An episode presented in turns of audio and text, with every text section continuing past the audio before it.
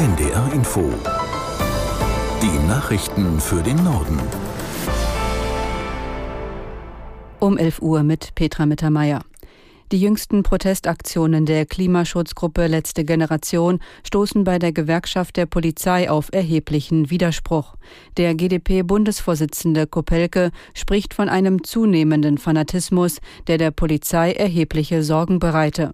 Aus der NDR Nachrichtenredaktion Christiane Rüter. Kopelke wirft den Klimaaktivisten vor, penetrant rücksichtslos zu sein. Aktionen der letzten Generation wie Straßen- und Flughafenblockaden seien kriminell und führten dazu, dass die Akzeptanz für den Klimaschutz in der Bevölkerung sinke. Im Gegenteil, so der GdP-Chef, die Aktivisten brächten die Menschen gegen sich auf. Mit Blick auf Medienberichte, wonach sich inzwischen auch Polizistinnen und Polizisten an Protestaktionen beteiligen, sagte Kopelke, ein solches Engagement sei hochproblematisch und werde vermutlich dienstrechtliche Konsequenzen nach sich ziehen.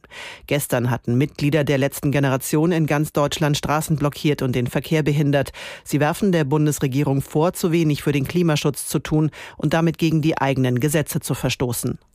Das Bundesamt für Sicherheit in der Informationstechnik warnt vor einer nie dagewesenen Bedrohungslage durch Cyberangriffe.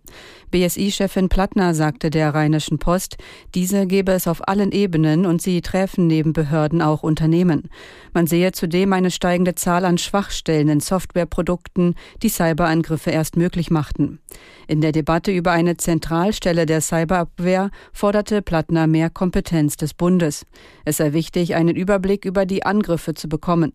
Nötig sei ein gebündeltes Lagebild und nicht 17 unterschiedliche, so die BSI-Chefin mit Blick auf Bund und Länder.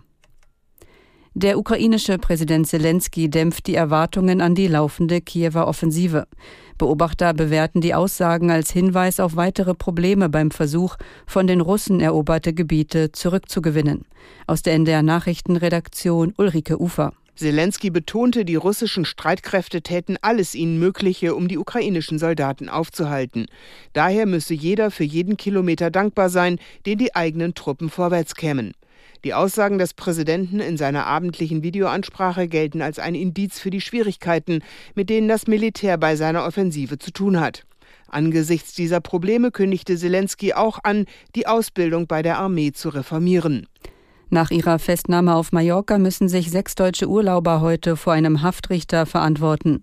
Ihnen wird vorgeworfen, eine 18 Jahre alte deutsche Touristin in einem Hotel auf der spanischen Ferieninsel vergewaltigt bzw. ihr nicht geholfen zu haben.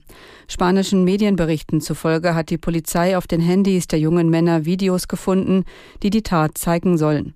Sollte das Gericht Untersuchungshaft anordnen, müssten die Verdächtigen möglicherweise wochenlang im Gefängnis auf Mallorca auf einen Prozess warten.